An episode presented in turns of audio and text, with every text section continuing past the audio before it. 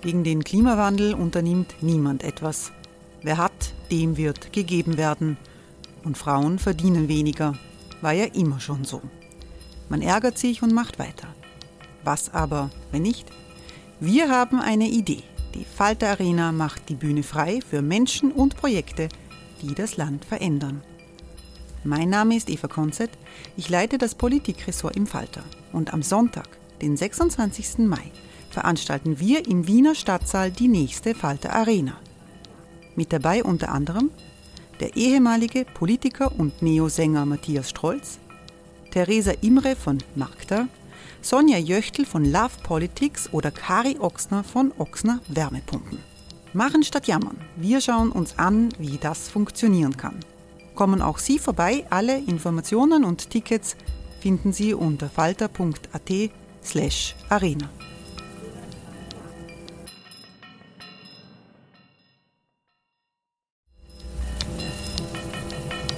Falter-Podcasts werden durch Werbung unterstützt. Das hilft bei der Finanzierung unseres journalistischen Angebots. There's never been a faster or easier way to start your weight loss journey than with PlushCare.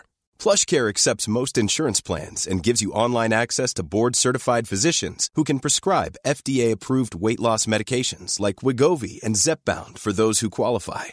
Take charge of your health and speak with a board certified physician about a weight loss plan that's right for you. Get started today at plushcare.com slash weight loss. That's plushcare.com slash weight loss. Plushcare.com slash weight loss.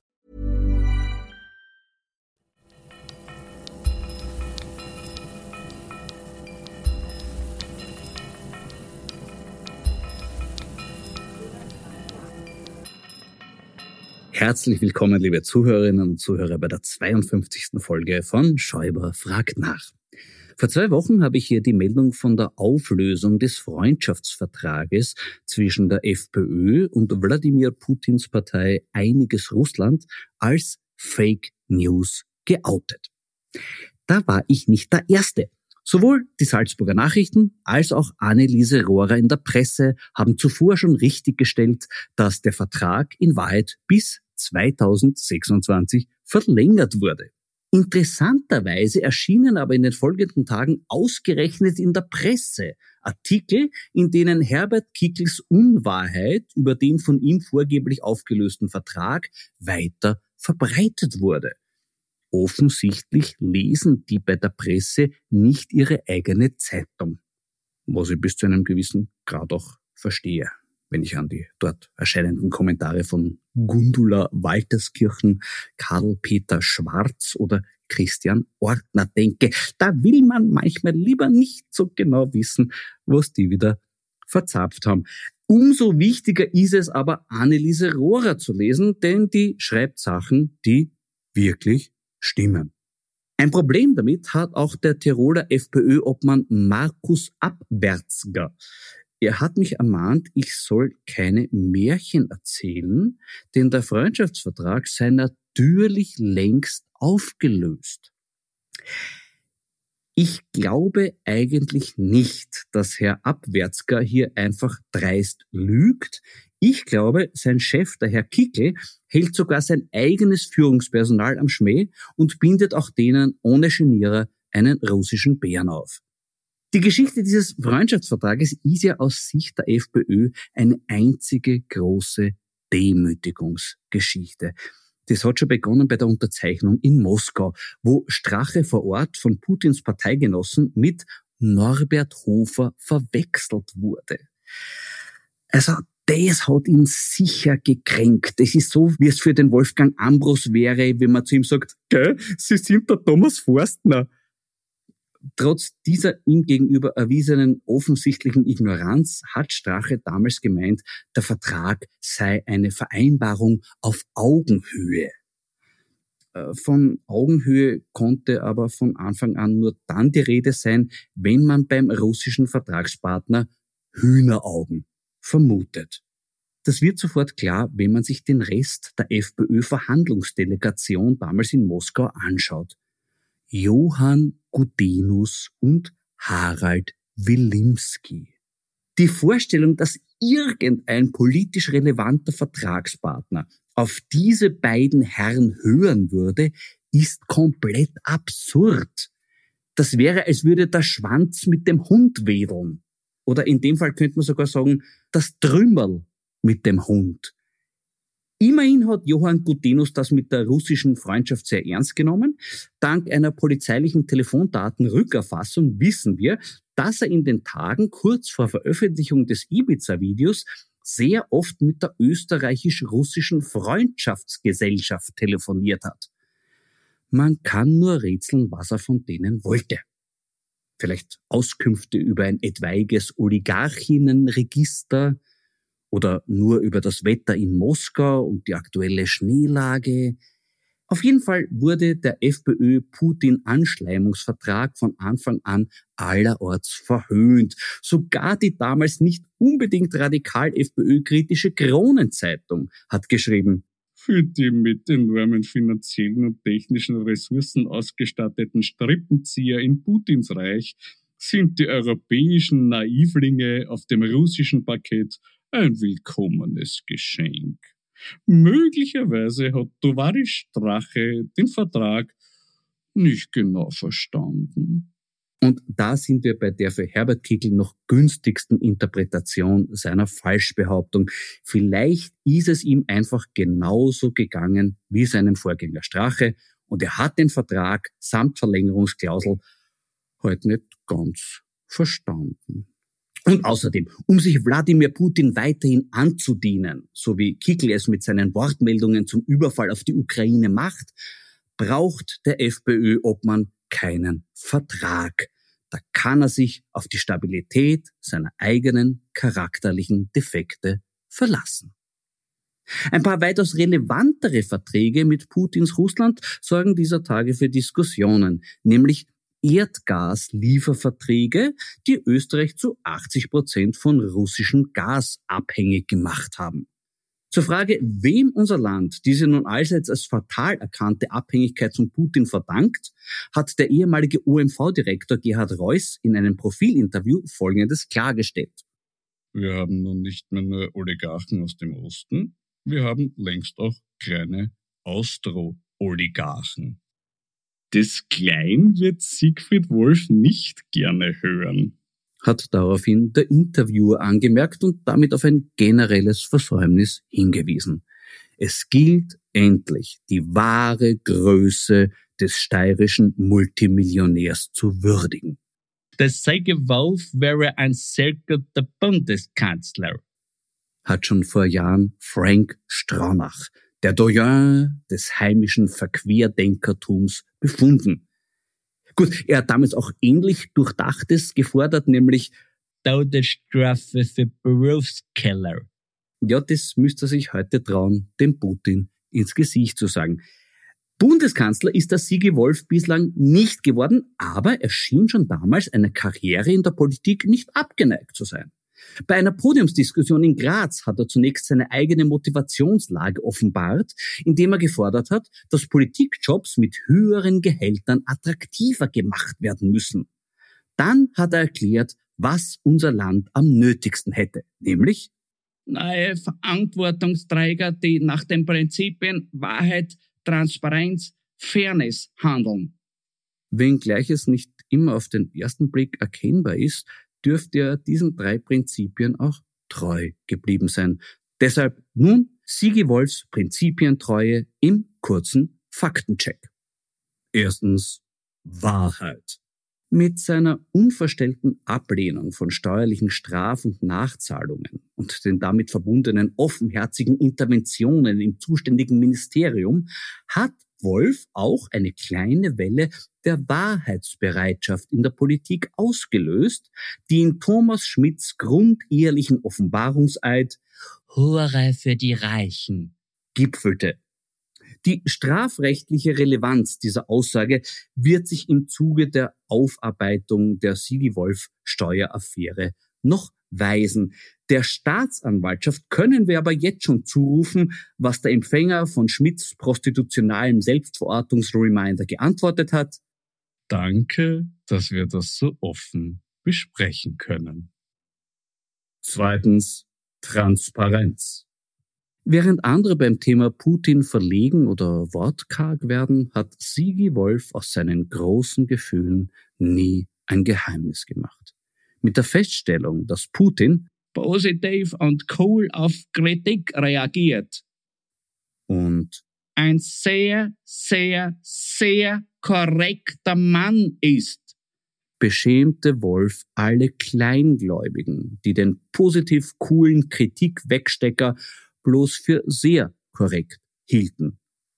Im Weiteren bewies Wolf Transparenz bei seiner Bewunderung von Putins Bemühungen um ein funktionierendes Europa. Es ist anmaßend, wenn die EU und die USA Russland vorschreiben wollen, wie es sich verhalten soll. Und seiner Leadership, von der Europa lernen könnte. Da würde ich mir ein bisschen mehr russische Demokratur wünschen. Transparenz bewies Wolf aber auch beim Ausplaudern intimer Gesprächsthemen, die er mit dem russischen Demokrator erörtert hätte. So erfuhr die Welt, dass die beiden Prachtmänner sich über das Problem Wenn man nicht schwul ist, ist man nicht ein. gemeinsam Sorgen gemacht haben. Eine Enthüllung, die Putins lassive oben ohne Fotos in völlig neuem Licht erscheinen lässt. Drittens Fairness. Nachdem Wolfs Antrag auf Steuernachsicht von Erfolg gekrönt war, vergaß er nicht auf jene, die ihm beim Sparen geholfen hatten. Der damaligen Leiterin des für ihn zuständigen Finanzamtes soll er einen von ihr schon lange ersehnten neuen Chefposten per Intervention im Finanzministerium ermöglicht haben. Und auch ihrem Chef gegenüber zeigte er Fairness. Ein heimischer Gastronom soll von Wolf das Angebot bekommen haben, von ihm mehrere tausend Flaschen Wein des Stiftsweinguts Herzogenburg zu erwerben. Der Pächter dieses Weinguts heißt Hans-Jörg Schelling. Und der kann sicher bestätigen, dass im Wein manchmal nicht nur die Wahrheit, sondern auch Transparenz und Fairness liegen. Dabei hätte es der Sigi Wolf gar nicht nötig, so viel fremden Wein zu kaufen, denn er macht selber einen. Er hat ein Weingut in Steinbach bei Gamlitz, eine sehr gute Lage, von der auch hervorragende Weine kommen, nämlich die vom Weingut der Familie Lackner-Dinacher. Einen solchen habe ich heute im Wein- und Co-Glas. Welschriesling ist ja sehr oft eine ziemlich fade Angelegenheit, gerade in der Südsteiermark. Aber Katharina Tinacher zeigt mit dem Welschriesling Alte Weinstücke 2020, dass es auch anders geht und dass diese Rebsorte richtig behandelt ganz köstlich schmecken kann. Eine vorbehaltlose Empfehlung meinerseits, die übrigens auch für alle anderen Weine dieser fantastischen Winzerin gilt. Prost! Mit das Klein wird Siegfried Wolf nicht gerne hören, habe ich vorhin auch den Interviewer von Ex-OMV-Boss Reuss zitiert. Das war natürlich nicht irgendein Interviewer, sondern ein ganz besonderer, nämlich Michael Nickbaksch vom Profil und er ist heute mein Gesprächsgast. Grüß dich, lieber Nick. Hallo, lieber Florian. Äh, ich habe vorhin aus deinem Interview mit dem Gerhard Reuss zitiert. Darin geht es unter anderem um die Frage, wem verdanken wir unsere fatale Abhängigkeit vom russischen Gas? Wer ist für dieses Desaster verantwortlich? Naja, zunächst einmal die, die das Gas haben, also die Russen. Es ist ja ohne Zweifel so, dass wir Gas verbrauchen. Die Industrie braucht für Gas. Äh, fast eine Million Haushalte sind auf Gas angewiesen. So, das muss irgendwo herkommen. Die Russen haben's. Sie sind allerdings nicht die einzigen, die es haben. Darüber werden wir dann sicher noch reden. Das heißt, die Russen sind in einer komfortablen Situation, weil sie haben's mal. So Punkt eins, sie haben da nicht nur das Gas, sondern sie haben auch die Pipelines, die es braucht, um das Gas zu transportieren. Also ein Zweig davon kommt eben im äh, niederösterreichischen Baumgarten an. Das ist ein großer Hub, da laufen mehrere Pipelines kreuz und quer. Das ist äh, sehr wichtig. So, das ist jetzt quasi, wir brauchen ein Gas, die haben ein Gas und sie haben auch noch ein vergleichsweise billiges Gas gehabt in der Vergangenheit. Ähm, das war jetzt die Gemengelage. Ja, aber man hat ja bewusst das Russische genommen, ne? Genau, man, man hat sich dafür entschieden, das hat auch ein bisschen Tradition. Die ersten Gaslieferverträge sind aus den 1960er Jahren. Das ist so Die OMV ist ja de facto eine, eine sowjetische Gründung gewesen, die ist ja aus der sowjetischen Mineralölverwaltung hervorgegangen. Da gab es halt tatsächlich lange historische Verbindungen. Problem, ähm, es hätte nicht so kommen müssen. Herr Reuss, andere auch sagen, es gab einen Punkt vor ein paar Jahren, wo wir vor der Entscheidung standen, wie tun wir weiter? Äh, wie haben wir weitergetan? Wir haben die Abhängigkeit von Gas aus Russland erhöht, weil, sagt der Herr Reuss und andere auch, ähm, ein paar Leute dort natürlich auch geschäftliche Interessen verfolgt haben in Russland. Ja, das heißt, es wurden private geschäftliche Interessen mit übergeordneten nationalen Versorgungsinteressen, wenn man so will, vermischt. Genau. Äh, jetzt hat heute ganz aktuell der neue Chef Stern von der OMV gesagt, ja, das, was der Herr Seele da gemacht hat, war vielleicht ein bisschen suboptimal. Was hat er gemacht? Also zunächst einmal hat der Herr Seele die OMV Richtung Russland geöffnet, mehr als sie das schon war. Also wie gesagt, die Gaslieferungen hat schon gegeben, als der Herr Seele den Job als OMV-Generaldirektor angetreten hat. Das war 2015. Er hat aber noch eins gemacht. Er hat einen Teil der Strategie seines Vorgängers Reuss gekippt. Die lautete, weg von der Abhängigkeit von russischem Gas oder teilweise wenigstens weg zum Beispiel durch die Entwicklung von Gasbeteiligungen in Norwegen. Das war aber ziemlich teuer. Norwegisches Gas ist einfach teurer als russisches Gas. Dafür überfallen die Norweger auch seltener ihre Nachbarländer. Ne? Das ist der Vorteil. Ja, man soll es nicht auf, auf, schlechte Ideen bringen. Ne? Aber vollkommen unabhängig jetzt von der Frage, was da an Wahnsinn von Russland ausgeht. Die haben die Chance gehabt. Die OMV hat die Chance gehabt, ihr Geschäft zu erweitern, weg von Russland, zum Beispiel hin nach Norwegen. Sie haben auch in Rumänien ein großes Gasfeld entdeckt am Schwarzen Meer. Da hätte es auch eine Pipeline geben können nach Österreich, die es auch nie gegeben hat. Alles Schallrauch. Was sie gemacht haben, ist, sie haben direkt begonnen, in Russland zu investieren. Das hat es davor nicht gegeben. Also die OMV hat sich unter Seele an russischen Gasfeldern beteiligt. Die müssen jetzt, wie so schön euphemistisch heißt, wertberichtigt werden. Also der Ansatz in der Bilanz äh, muss deutlich zurückgefahren werden. Gleichzeitig haben sie sich an der Finanzierung einer weiteren russischen Pipeline beteiligt. Jetzt kann man sich fragen, ist die OMV eine Bank? Ähm, muss die OMV Finanzierungsgeschäfte tätigen, war gut verzinst, nur wird jetzt auch nichts mehr bringen. Insgesamt werden da jetzt fast zwei Milliarden Euro wert zu berichtigen sein. Das tut schon weh und das Geld hätte man möglicherweise hinten noch ist man natürlich schlauer, andernorts besser einsetzen können. Naja, da fällt mir noch ein Punkt ein, wo man das Geld vielleicht noch besser einsetzen könnte. Der Rainer Seele, ja, der hat ja bekommen von Putin den Orden der russischen Freundschaft. Also der Wladimir hat einfach symbolisch einmal gezeigt, wie wertvoll seine Arbeit war vom Herrn Seele. Wir österreichischen Steuerzahlerinnen und Steuerzahler haben es weniger symbolisch gemacht. Der Herr Seele hat pro Tag 20.000 Euro verdient pro Tag. Allein seine Flüge im Privatjet haben uns über 400.000 Euro gekostet. Für einen Abu Dhabi-Flug wurde das 20-fache des Linienflugpreises bezahlt, nur damit der Herr Seele im eigenen Flugzeug fliegen kann. Äh, Gibt es irgendeine Chance, dass wir dieses Geld irgendwann wiedersehen? Na, die tollen Russland-Engagements, ja, die jetzt möglicherweise hätte man hinten auch sagen können, Wahnsinn, der Herr Seele hat so viel strategischen Weitblick gehabt. Ja, er hat die Versorgung in Österreich auf Jahrhunderte gesichert zu einem Preis, der so gut ist, dass uns die Welt darum beneidet. Ja, dann wird wahrscheinlich niemand sagen, uh, der ist so viel mit dem Privatjet geflogen. Er ist aber nicht so. Ja, das kostet uns jetzt, also uns, das kostet die OMV Milliarden an Wertberichtigung. Das Geld ist ja noch nicht weg. Das muss man jetzt auch sagen. Das ist zunächst einmal ein buchhalterischer Vorgang. Die Gasfeldbeteiligungen sind ja noch da. Die Pipeline-Finanzierung, die wird wahrscheinlich, da wird wahrscheinlich nicht mehr wirklich was zustande kommen. Es handelt sich übrigens um Nord Stream 2. Das ist diese bereits gebaute Pipeline, wo die OMV als eine Art Bank neben anderen Mineralölunternehmen auch aufgetreten ist. Die Pipeline gibt's, aber es fließt kein Gas durch und es wird wohl auch sobald keins durchfließen. Die Betreibergesellschaft ist mittlerweile in Konkurs. Also das Geld ist vermutlich wirklich weg. Da allein geht's um so plus minus eine Milliarde Euro. Ähm, gut, hätten wir, wie gesagt, besser einsetzen können. So gesehen natürlich die Frage, war der Herr Seele äh, gut angelegtes Geld? Ich glaube ja, er ist der Meinung, er war es. naja, 20.000 Euro pro Tag muss da mal wert sein. Ne? Wir haben ja eins noch vergessen. Ähm, die OMV hat ja noch einen Sponsoring-Vertrag mit einem Fußballclub abgeschlossen. Wie es der Zufall so will, der Lieblingsfußballclub von äh, Wladimir Putin, mhm. nämlich Zenit St. Petersburg. Genau. Du schaust gern Fußball, ich auch. Man, man kennt den Club, die haben äh, international durchaus reüssiert in der Vergangenheit. Ja, ja. prominente Spielereinkäufe getätigt immer wieder und so. Also. Geht auch leicht, ist der Gazprom Werksclub. Also sozusagen der VfL Wolfsburg oder Bayer Leverkusen. Das, was früher Föst Linz bei uns war. Ne? Genau, ganz genau. Ne? Ja, ist äh, von St. Petersburg. Ja, und plötzlich taucht die Unterrheiner Seele, die OMV, als Sponsor von Zenit St. Petersburg auf, verkauft aber in St. Petersburg und Umgebung kein einziges Produkt. Also jetzt stellt sich die Frage, warum, wir reden von 20 Millionen 25 fast Millionen Euro auf fünf Jahre. Das ist viel Geld, soweit ich weiß, ist das deutlich mehr als Rapid bekommen hat. Das glaube ich ja.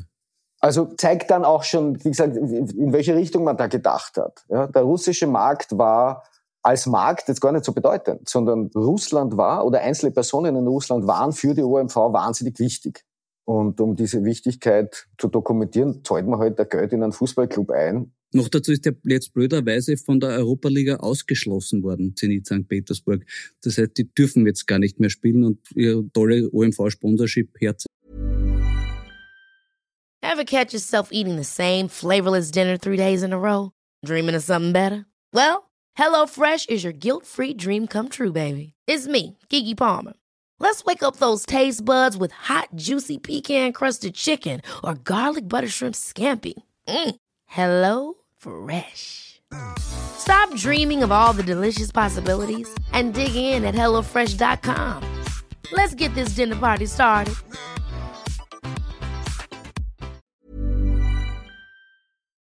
Gut, fairerweise muss man sagen, es war ein Sponsoring für die Jugend, also die Nachwuchsmannschaften von Zenit. Übrigens in zeitlicher Nähe dazu, gleicher Betrag, gleiche Laufzeit, ist Gazprom bei der Austria-Jugend eingestiegen als Sponsor. Ja gut, das ist ja eher ein karitatives Projekt. Ne?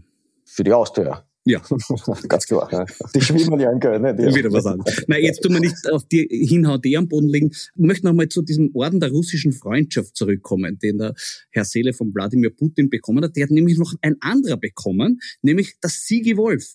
Welche Rolle hat denn der Sigi Wolf bei diesen Gasdeals gespielt? Es ist wichtig zu verstehen, dass der, der Sigi Wolf äh, eine lange Geschichte in der verstaatlichten Industrie hat. Der ist nicht jetzt plötzlich auferstanden und ha, er ist ein Partner von Oleg Deripaska. Nein, er hat bereits ab 2002, wenn ich mich richtig erinnere, das waren quasi die frühen Jahre der ersten äh, schwarz-blauen Koalition, da gab es ein riesiges Geschiebe um Macht und Einfluss in der damaligen verstaatlichten Holding, an der die ÖMV ja bis heute hängt. Damals hieß sie ÖJAG, Dazwischen hieß sie dann ÖBIP, jetzt heißt sie ÖBAC. Oder Thomas Schmidt AG hat sie auch zwischendurch einmal inoffiziell geheißen in den Chats. Ja. Ganz genau. Naja, und damals war es mehr so die Sigi Wolf AG. Ja, also so in den, in den, in den Nullerjahren bis hinein in die 2010er Jahre ist der Herr Wolf dort im Aufsichtsrat gesessen, ab 2014 dann bis 2015 Aufsichtsratsvorsitzender.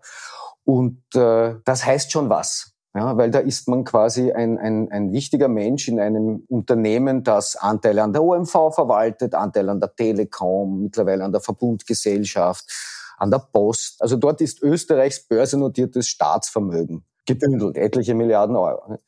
Das heißt, der Herr Wolf konnte mittelbar Einfluss auf die OMV geltend machen. In der OMV selber ist er nicht drin gesessen. Aber es gab dort, wie hat der Klaus Reidel, gar nicht unbekannter Manager, mittlerweile älterer Herr, aber, aber man kennt ihn, glaube ich, doch noch, äh, mit starkem ÖVP-Bezug, lustigerweise, hat er mal gesagt, in der ÖJAG hat sich damals eine Insider-Clique breit gemacht, ähm, die ganz eigene Interessen verfolgt hat. Ja, das war ein Sigi Wolf war dort. Es gab dort äh, in, zeitlicher Nähe dazu auch den langjährigen Präsidenten der Industriellen Vereinigung, Peter Mitterbauer, ein oberösterreichischer Industrieller, der hat auch dazugehört zu diesem Personenkreis der äh, OMV-Aufsichtsratspräsident Peter Oswald, der hat da auch eingehört. Ja. Manche von denen haben wiederum Beziehungen in der einen oder anderen Form zur österreich-russischen Freundschaftsgesellschaft gehabt. Übrigens sehr interessante Vereinigung. Also es gab da viel Russlandliebe in und um die verstaatlichten Holding, die industriellen Vereinigung damals. Also Menschen, die da mitzuentscheiden hatten. In deinem Interview spricht der Ex-OMV-Boss Reuss von kleinen Austro-Oligarchen. Du antwortest darauf, das Klein wird Sigi Wolf nicht gerne hören.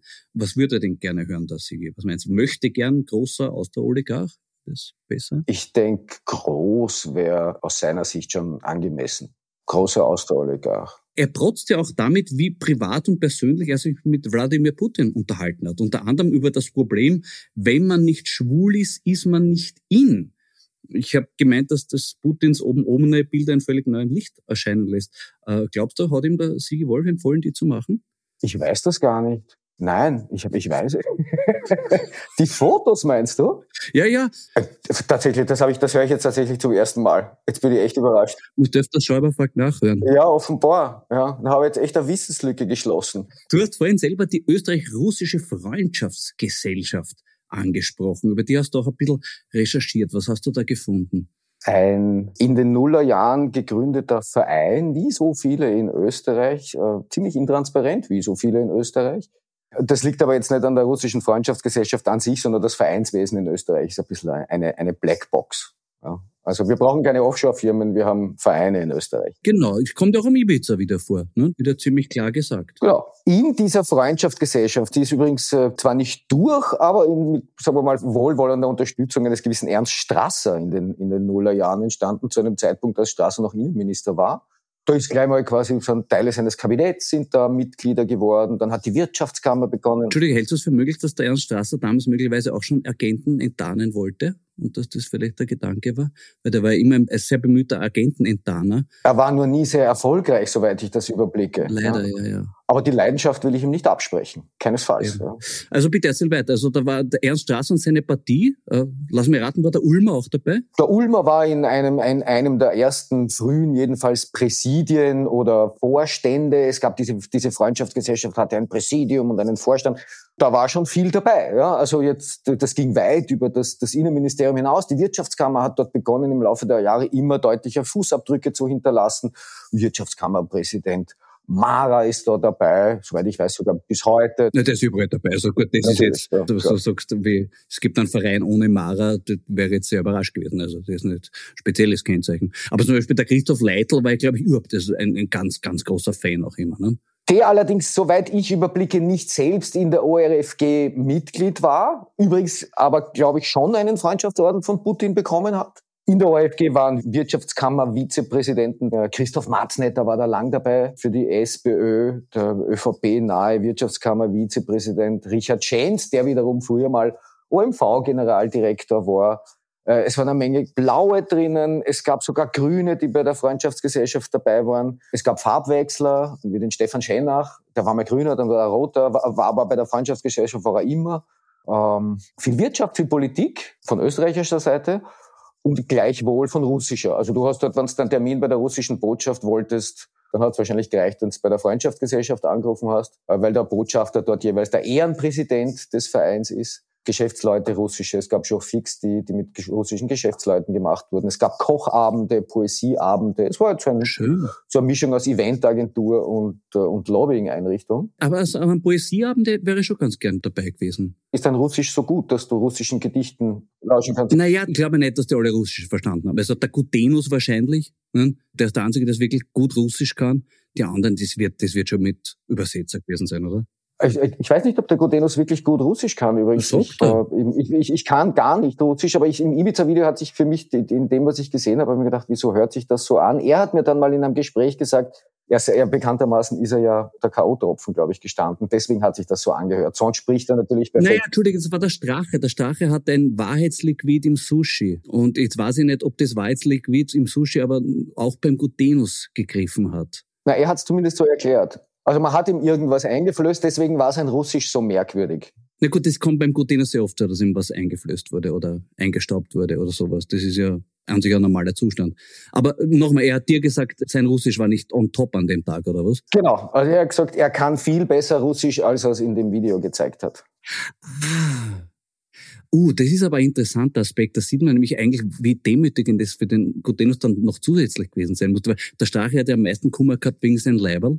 Er hat gesagt, jetzt leider ja. so schier. Und der Gutenus hat sich das angeschaut und gesagt, ich, ich, mein Russisch war schon mal besser.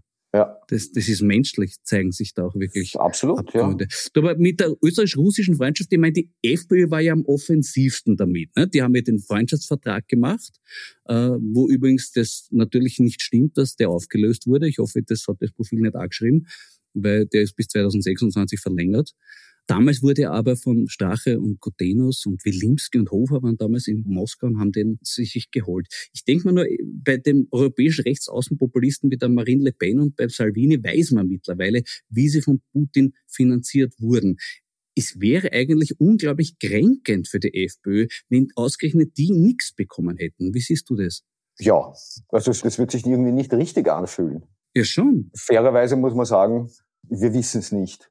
Ähm, fraglos wäre das kränkend, weil, weil bemüht haben sie sich ja um die Aufmerksamkeit des Kreml im Allgemeinen und Wladimir Putin im Besonderen, nicht? Aber man muss schon auch verstehen, dass es da doch etwas gab und ich versuche das jetzt irgendwie gerichtsfest zu formulieren, so dass das quasi gesagt werden kann, ohne dass wir es nachher gegen darstellen oder widerrufen müssen. Der frühere Leibwächter von Heinz-Christian Strache hat mal Fotos gemacht von einer Sporttasche und diese Sporttasche befand sich im Auto, dem Kofferraum von Heinz-Christian Straches Wagen. Und da wurden Bündel voller Geld fotografiert in der Tasche, Bündel voller Euro Bargeld. Und äh, es deutet einiges darauf hin, dass das das sogenannte Schellenbacher Geld war. Thomas Schellenbacher, niederösterreichischer Unternehmer, Gewerbetreibender, ähm, schafft es vor einigen Jahren plötzlich auf einem Ticket der FPÖ in den Nationalrat. Keiner hat gewusst, wo der Mensch herkam. Er hat sich wahrscheinlich auch nicht wirklich erklären können. Heute wissen wir, er hatte beste Beziehungen in die Ukraine. Achtung, zwar in die Ukraine, aber zu einer Gruppe von, äh, wie sie mal hieß, Kreml-treuen Oligarchen. Und die haben, so will es die Annahme, das ist eben nicht belegt, die haben Geld dafür bezahlt, damit äh, die FPÖ oder konkret der Parteichef der FPÖ, Heinz-Christian Strache, Platz für den Herrn Schellenbacher im Parlament freimacht. Also Thomas Schellenbacher rückt ein ins Parlament und äh, Heinz-Christian Strache und andere sollen dafür Geld aus der Ukraine erhalten haben. Ich habe ja schon ein paar Mal aus dem preisgekrönten Buch Putins Netz von Catherine Belton zitiert. Darin geht es um Putins Vernetzung mit der organisierten Kriminalität und ein Österreicher spielt dabei eine überraschend prominente Rolle, nämlich Martin Schlaff. Du gehörst zu den wenigen, die Schlaff schon interviewt haben. Was ist dein Eindruck von ihm? Ähm, der hat äh, in der DDR Geschäfte gemacht, äh, zwangsläufig auch mit, äh, mit Stasi-Leuten zu tun gehabt. Äh, er hat eine ziemlich dicke Haut. Er hat sich an Geschäfte gewagt, die wahrscheinlich der weitaus größte Teil der Geschäftsleute niemals angreifen würden. Also das zeugt schon von einer gewissen, wie soll ich sagen, charakterlichen Robustheit. Er hat äh, überhaupt keine Berührungsängste gleich welcher Art gehabt. Er hat politisch mit fast allen gut können, äh, sogar mit Heinz-Christian Strache, das muss man anerkennen. Ähm, hat er auch gesagt, er hat ihm vertraut, zumindest bis Ibiza, dass das ein Politiker ist, der wirklich was will. Das muss man auch zusammenbringen. Das ist ja auch eine Leistung, dem Bumsti zu vertrauen und sagen, auf, auf, auf den kann man setzen. Ne? So kann man sich täuschen, nicht? Ja, ja. Und äh, ich habe ihn mal gefragt, was er, was er eigentlich vom Beruf ist. Also was Martin Schlaf jetzt genau vom Beruf ist. Ich glaube, wir haben uns dann auf die doch eher so schwammige Formulierung Investor verständigt. Das wird ihm nicht ganz gerecht. Also das ist ein Mann, der, der eine ganz eigene Form von Geschäftsverständnis entwickelt hat, nämlich tatsächlich in Märkten, wo niemand ein Geschäft machen wollte zunächst oder die allerwenigsten war der schon. Ja, also die DDR habe ich ja schon erwähnt, der hat in Osteuropa sehr früh begonnen, die Fühler auszustrecken, war politisch unglaublich gut vernetzt. Ja, ähm, das äh, Flugzeug von Yasser Arafat stand in Wien äh, und wurde von ihm gepflegt. Ja, also nur so ein Beispiel. Ja. Äh, der Seele ist aber nie damit geflogen, ne? Soweit ich weiß nicht, aber dafür viele andere. Der Schüssel ist einmal geflogen, ne? Mit, mit dem Schlafwach, ne? Schüssel ist mal mit ihm geflogen, ja. Na, die Belton schreibt es recht explizit. Sie schreibt, es gab eine gemeinsame Vergangenheit aus DDR-Zeiten, als sowohl Putin als auch Schlaf mit der Stasi zusammengearbeitet haben. Und sie schreibt dann, Schlafs Verbindung zu Putin trat zutage, als der österreichische Geschäftsmann im Zusammenhang mit einem Netzwerk von europäischen Firmen auftauchte, die eine zentrale Rolle bei Einflussoperationen von Putins Regime spielten. Sollte man da nicht beim Herrn Schlaf einmal nachfragen? Ja, durchaus. Klingt interessant, ja. Aber genauer wird es nicht. Ich habe das nicht gelesen. Ja, ist sehr, sehr empfehlenswert. Na, es ist nämlich dann fast ein bisschen beunruhigend, weil es heißt dann auch, Schlaf war mit der Elite des österreichischen Bankwesens vernetzt und stand in engem Kontakt zum dortigen politischen Establishment. Seine Verbindung zu russischen Netzwerken organisierter Kriminalität schienen noch tiefer zu reichen. Da denke ich mal, es ist sicher auch gar nicht leicht auseinanderzuhalten. Er hat sowohl Elite des Bankwesens als auch politisches Establishment, als auch organisierte Kriminalität, zu allen die besten Verbindungen. Da musst du auch irgendwie als Investor wissen, wer gehört jetzt wo dazu? Oder wie stellst du dir das vor? Naja, da gibt's ja doch Schnittmengen auch, nicht? Also zwischen organisierter Kriminalität, politischem Establishment und dem Bankwesen. Also da gab es schon ein paar Leute, die wahrscheinlich in all drei Kategorien gut beschrieben werden. Eben.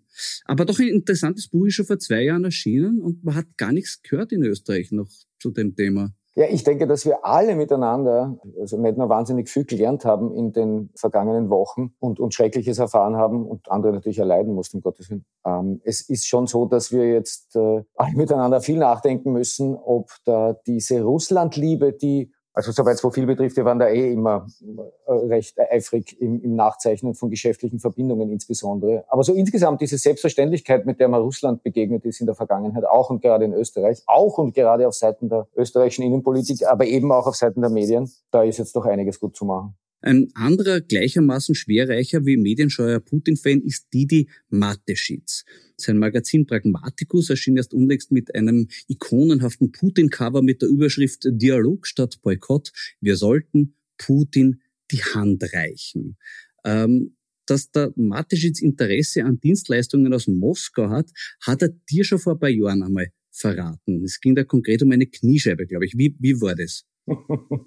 Ich erzähle die Geschichte, allerdings erzähle ich sie mit Vorbehalt, weil sie ist ein bisschen alter Hut und ich will nicht, dass der Eindruck entsteht, ich gehe mit der jetzt schon seit Jahren hausieren. Aber sie wird immer aktueller, kommt mir vor. Aber bitte, ja. nein, erzähl sie. Ja, also es begibt sich, es begibt sich vor doch einigen, einigen Jahren, dass ich einen Buchvertrag hatte, um seine Biografie zu schreiben. Ich habe angefangen mit Recherchen und es war, es war ein bisschen zart. Niemand hat mit mir reden wollen. Also nicht einmal der Bürgermeister seiner Heimatgemeinde wollte irgendwas über den Mateschitz sagen. Ich glaube, ich fällt mir sogar ein, ich habe damals mit einem Volksschuldirektor auch gesprochen, ja, um quasi umzufangen, wie der, der junge Dietrich Mateschitz in der Schule war. Also kläglichst gescheitert. Ja, ich habe natürlich eine Anfrage an die Firma geschickt, ob er mit mir redet und da kam überhaupt nichts zurück. Naja, und dann habe ich irgendwann seine Mutter angerufen, die ja Nummer im Telefonbuch stand war ein kurzes Gespräch, war, also es, es war gar nichts. Ja. Und dann habe ich ihn bei einer Veranstaltung getroffen und bin auf ihn zugegangen. Er hat nicht gewusst, wer ich bin. Ich bin dann hingegangen, habe meinen Satz aufgesagt und drückte meine Hand fester und fester und er hat dann gesagt, sie, sie spionieren hinter meiner Mutter her oder ja meine Mutter behelligt. Ähm, solange eine Kniescheibe in Moskau 500 Dollar kostet, werden Sie von mir nicht sicher sein. Entschuldige, aber sind Sie auch die Kniescheibenpreise in Moskau gestiegen? Ja, ein bisschen Inflation werden die auch gehabt haben in dem Geschäft, ja. Davon gehe ich fest aus. Woher er den Preis damals kannte, ich weiß es nicht. Naja, das ist vielleicht auch unter Geschäftsleuten ein Austausch, ein, ein, internationaler. Ne? Ich glaube, dass, dass, dass seine Vorliebe für Russland möglicherweise bisher noch unterschätzt wurde. Der, der Wegscheider dürfte ja schon den Schwurbler-Relaunch vollzogen haben. Vom Covidillo zum Putin-Triganten. Äh, was, was meinst du, macht es der Mateschitz aus kommerziellen Überlegungen oder weil er selber auch so denkt? Ich weiß nicht, ob es da, ob's da notwendigerweise einen Unterschied geben muss. Ich glaube, dass er, er denkt so, wie er das Geschäft anlegt. Und es ist halt so, dass in diesem Firmengeflecht, in diesem Konzern, er weitreichende Befugnisse hat. Und wenn er was will, dann hat das so zu geschehen. Ich glaube auch nicht, dass es von irgendwem zu hinterfragen ist. War das nicht so, dass er bei Servus TV vor nicht allzu langer Zeit einfach mehr oder weniger die Firma auflösen wollte? Ja, weil sie einen Betriebsrat gründen wollten. Ja, da wollte er so machen. Aber er kriegt ja mittlerweile auch Fördergeld von uns allen dafür. Also ganz wurscht kann es uns, glaube ich, nicht sein. Nein, ganz und gar nicht. Äh, aber wie, heißt es schön, wenn man sich nicht zur Demokratie bekennt, dann muss es ja auch möglich sein, dass man diese Dinge hat. Ähm, was wir in jüngerer Vergangenheit machen als Profil ist, dass wir denen beim Arbeiten zuschauen. Kolleginnen und Kollegen prüfen oft einmal ganz genau nach, was, was rund um insbesondere das Wegscheider-Format da an vermeintlichen Fakten präsentiert wird.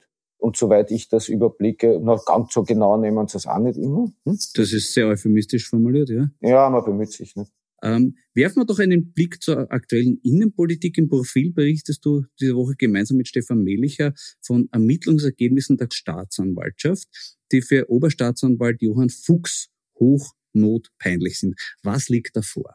Ja, die Staatsanwaltschaft Innsbruck ermittelt schon eine Zeit gegen den äh, Leiter der Oberstaatsanwaltschaft Wien, Johann Fuchs, und den aktuell noch suspendierten Sektionschef im Justizministerium, vormaligen Generalsekretär Christian Pilnacek. Das sind zwei zentrale Personen in diesem Verfahren. Worum geht's da? Die sollen das Amtsgeheimnis verletzt haben, indem sie Akten, Aktenteile untereinander ausgetauscht haben und, und das ist die Verdachtslage, in zumindest einem Fall eine Hausdurchsuchung verraten worden sein soll. So, dazu muss man wissen, es gibt offenbar, ich habe das vorher auch nicht gewusst, eine Tradition des Verrats der Hausdurchsuchung in Österreich ab einer gewissen politischen Gewichtsklasse. Also wenn man ein wichtiger Mensch ist, hat man gute Chancen, vorab zu erfahren, wann äh, Polizei, Schrägstrich Staatsanwälte bei einem vorbeischauen und kann dann entsprechend die Beweismittel schon herrichten, damit sie dafür Arbeit haben. Der frühere Novomatic-Chef Harald Neumann, bei dem waren sie um 2019, soll vor seiner Hausdurchsuchung gewarnt gewesen sein. Der ehemalige ÖBAG-Chef, Finanzministeriumsgeneralsekretär Thomas Schmidt, HD 2019, soll gewarnt gewesen sein. Vormaligen Finanzminister Hartwig Löger, Gernot Blümel, ÖVP, sollen vor den HDs gewarnt gewesen sein.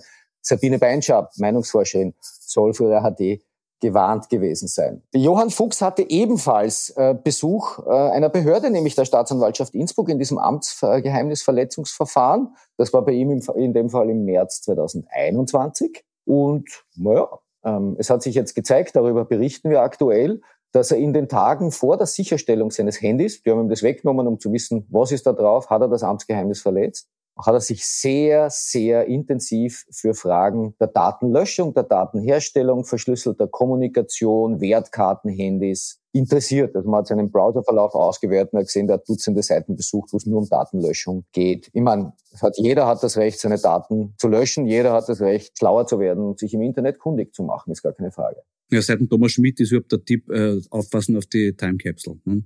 Ganz genau. Mir hat er besonders gut gefallen, auch beim Herrn Fuchs, dass er dem, verbotenerweise dem Herrn Pilnacek Akten geschickt hat, die der Herr Pilnacek eh gescheiterweise gleich gelöscht hat, dann, nachdem er sie gelesen hat. Aber er hat vergessen, dass so ein Thumbnail, ein Coverbild überbleibt. Und auf dem hat man gesehen, dass die Akten aufgenommen wurden am Schreibtisch vom Herrn Fuchs. Äh, hätte er vielleicht googeln sollen, wie fotografiere ich Akten auf meinem Schreibtisch so, dass man nicht merkt, dass sie auf meinem Schreibtisch liegen? Ich, äh, ich, ich will dem noch eine Frage voranstellen. Warum mache ich überhaupt Fotos von Aktenteilen und lade sie mir, also im Fall vom Herrn Fuchs, äh, zumindest in zwei Fällen auf Dropbox hoch? Das ist ein Cloud-Dienstanbieter. Also die Datenschutzeinstellungen, Privatsphäre-Einstellungen dort sind jetzt nicht so, ja, dass man sagt, da lade ich mir jetzt geheime Justizdaten sicher drauf. Da gibt es sicher bessere Orte. Warum macht man das? Dazu gleich eine Frage meinerseits. Wie gibt es, dass der noch immer im Amt ist? Äh, er ist teildiszipliniert worden im Vorjahr. Das klingt nach einer SM-Praxis. Ja, ja, wahrscheinlich fühlt sich das für ihn auch so an. Er hat einen Teil seiner Kompetenzen abgeben müssen auf Anordnung der Justizministerin. Ähm, er ist für die Verfahrenskomplexe, und da geht es ganz zentral natürlich um das Verfahren der Korruptionsstaatsanwaltschaft, das sogenannte Ibiza-Casinos-Verfahren. Das ist dieser riesige Komplex, wo irgendwie ganz viel drinnen ist. Das ist der Komplex, wo Heinz-Christian Stache bereits einmal vor Gericht stand, dann bald einmal wieder vor Gericht stehen wird. Das ist der Komplex, der die Meinungsforscherin Sabine Beinschab als Beschuldigte führt, der Sophie Kamersin jetzt in Untersuchungshaft gebracht hat, der auch eine ganze Reihe von ehemaligen Politikern involviert. Also es geht wirklich in alle Richtungen und das heißt Ibiza Casinos. Das ist quasi die Klammer. Da darf er jetzt nichts mehr tun. Äh, in anderen Fällen schon. Vielleicht war es der Ministerin Sadic too much, den Sektionschef und den Leiter der Oberstaatsanwaltschaft Wien in zeitlicher Nähe quasi zu suspendieren. Ich meine, das sind zwei der wichtigsten Menschen in dem Betrieb gewesen. Und die fehlen natürlich gewissen Leuten in unserem Land, an die auf einmal beide nicht mehr funktionstüchtig sind. Weil wie es funktioniert, das System haben wir beim Eurofighter gesehen. Also man muss ja nicht immer alles so zwanghaft aufdecken. Es geht ja auch anders. Genau, man, man kann das schlagen. Ja, das ist übrigens äh, das Schlagen, das habe ich nachgelesen in einem Schriftsatz der Oberstaatsanwaltschaft Linz, glaube ich. Das Schlagen ist, äh, ist ein Fachausdruck, ein juristischer Fachausdruck für die zügige Verfahrenserledigung.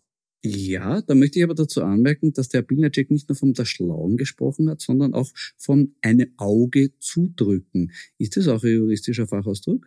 Ich gehe davon aus, dass das in, unter einem zu sehen ist. Ja, also Augen zudrücken, der Schlagen, das sind Tätigkeiten, die allesamt auf eine zügige Verfahrenserledigung, glaube ich, ist, so muss man es ganz richtig sagen, hinauslaufen. Also du, du erschlagst natürlich und schließt dabei die Augen, sinnvollerweise. Juristische Feinheiten sind das absolut. Die jüngste Bombe ist ja, dass die WKSDA der Soko Ibiza alle Ermittlungsaufträge entzogen hat. Anlass waren die geheimen Absprachen zwischen dem Hausdurchsuchungsberater Christian Pilnacek und dem Kripo-Chef Andreas Holzer. Also es, es gab ja immer wieder mal Hinweise, dass auf Seiten der Polizei, die Soko ist ja eine Polizeieinheit, ich erinnere da an einen Beamten, der kurz nach Veröffentlichung des Ibiza-Videos, äh, glaube ich, offensive Sympathien für Heinz-Christian Strache in Chats zeigte, während er gleichzeitig... Kopf hoch SMS hat's geheißen, ja. ja. Aber der Andreas Holzer, der Leiter, musste sich immer wieder mal verteidigen, weil äh, gegen, wie soll ich sagen, den öffentlichen Vorwurf, er hätte eine allzu starke ÖVP-Nähe und gehörte irgendwie zu einer Neigungsgruppe zusammen mit Bilnacek und anderen. Also es kann nur gut sein, ja, wenn die das los sind, weil ich, muss, ich, ich verstehe eh nicht, wieso das, wieso das alles nicht schon viel früher passiert ist. Ja, wenn da der Vorwurf im Raum steht, dass da, es reicht schon der Anschein einer Befangenheit bei diesen Dingen dann muss jeder so professionell sein und sagen, es besteht dieser Anschein einer Befangenheit und deshalb machen wir das jetzt anders. In dem Fall war es jetzt der radikale Schnitt, dann wurde alle Ermittlungen abgezogen. Es war wohl richtig so. Es war unvermeidlich, weil das Schlimmste, was passieren kann, ist, äh, wenn wir jetzt wirklich diese Debatte führen müssen, dass Ermittlungen politisch geführt werden.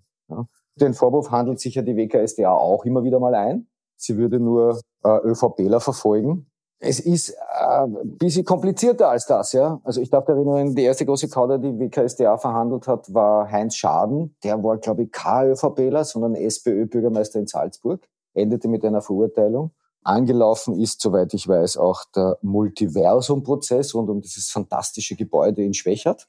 So eine rote Gemeinde. Auch hier steht ein ehemaliger roter Bürgermeister vor Gericht. Also ich weiß nicht, wo das jetzt herkommt. Äh, aber der Herr Hanger war im Transportieren dieser Botschaft offenbar sehr erfolgreich. Ich habe in einem Profil vor vier Jahren etwas Schönes für dich gefunden. Ein Interview mit Sophie Karmasin, wo sie über ihren Abschied aus dem Ministeramt jammert und erklärt, warum die Politik in Deutschland besser ist. Nämlich, Zitat, in Deutschland gibt es die Kultur, dass große politische Themen von Wissenschaftlern aufgearbeitet werden, man Forschung hört und danach entscheidet. Bei uns gibt es Studien, die aber nur einbezogen werden, wenn sie opportun sind. Es klingt eigentlich schon damals wie eine Beschreibung vom Beinshop Österreich, du. Aber, aber das, das habe ich mir jetzt, also in der Sekunde, als du das jetzt vorgelesen hast, gedacht. Ja? Faszinierend. Sie hat uns die Geschichte damals erzählt und wir haben sie nicht, wir haben sie nicht verstanden. Das ist großartig. Das ist wirklich gut. Du, aber die Sophie Kammersin in ihrem Lebenslauf steht, sie hat eine wöchentliche Kolumne für das Nachrichtenmagazin Profil geschrieben. Äh, wie war die bitte? Hat sie das? Das steht da drinnen. Weiß ich nicht. Also wir haben, wir, was ich weiß, ist, wir haben, äh, wir haben, wir, wir kooperieren ja mit Meinungsforschern schon, schon äh, viele, viele Jahre. Und wir hatten eine Kooperation mit Gallup vor einiger Zeit. Das hat ja auch dazu geführt, dass die Frau Beinschab bei uns veröffentlicht hat. Also da ging es dann um Umfragen, die haben wir aber bezahlt. Also wir sind nicht die Österreich-Zeitung. Ja, naja, und so viele Inserate wird es auch nicht gekriegt haben dafür. Nein, gar nichts. Wenn du das dann siehst, du denkst ja, wie beschämend ist das? Jetzt hat die bei uns publiziert, wir haben genau überhaupt nichts davon gehabt. Also außer eben diese fantastischen Reflexionen ihrerseits. Also Gallup hat Umfragen bei uns gemacht, einige Zeit. Und äh, da hat wohl entweder die Kammersin oder auch Beinschab, die dort arbeitete, aber das war bitte lange bevor ihre Meinungsforschung entstanden ist, lange bevor das Beinschab-Tool existiert hat. Äh, ja, hat man in diesen Umfragen so ein paar Texte dazugestellt, um zu erklären, worum es in der Umfrage geht. Aber ich kann mich jetzt an keine Kammersin-Kolumne erinnern, die so fantastisch gewesen wäre, dass sie mir in Erinnerung geblieben wäre. Ja, schade, aber vielleicht wird es jetzt ein Renner am Markt, wenn man die gesammelt veröffentlicht. Best of Karma sind. Ja, absolut, musst du mal ausheben. Na gut, du brauchst ja eh auch immer Material für die Bühne, ne? Du hast ja die Showbühne für dich entdeckt mittlerweile. Wie gefällt es dir dort? Ja, ich bin ja weiterhin nur ein Amateur, ein Auszubildender im Vergleich zu einem, einem Titanen wie dir. Aber ich denke, ich, eine Erfahrung kann ich schon wiedergeben. Applaus ist was wirklich Feines das vor dem Hintergrund, dass ich ja eigentlich so gut wie nie einen bekomme in meinem angestammten Beruf. Nicht? Also meistens kriege ich böse Leserbriefe oder, oder Post von Anwälten.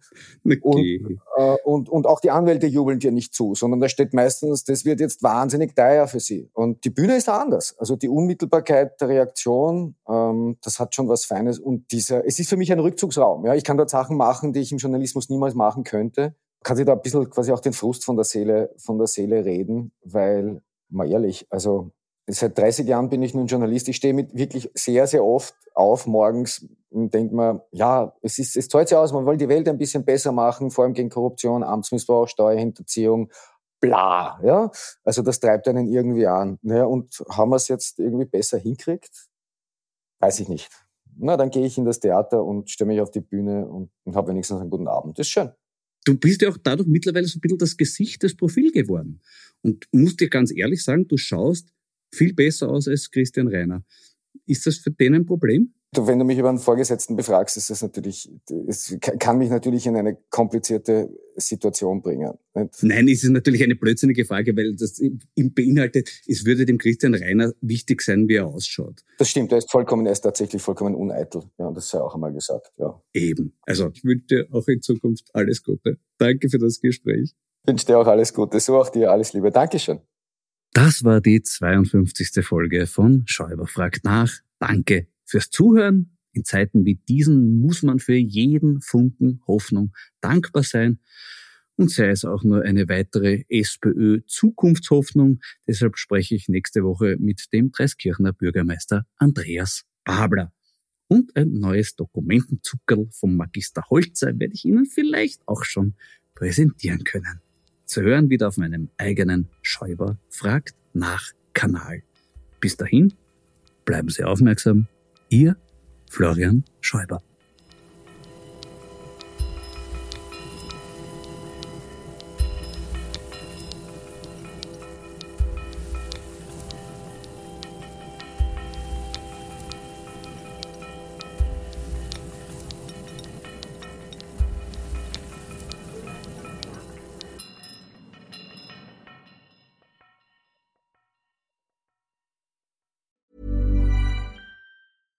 Catch yourself eating the same flavorless dinner three days in a row?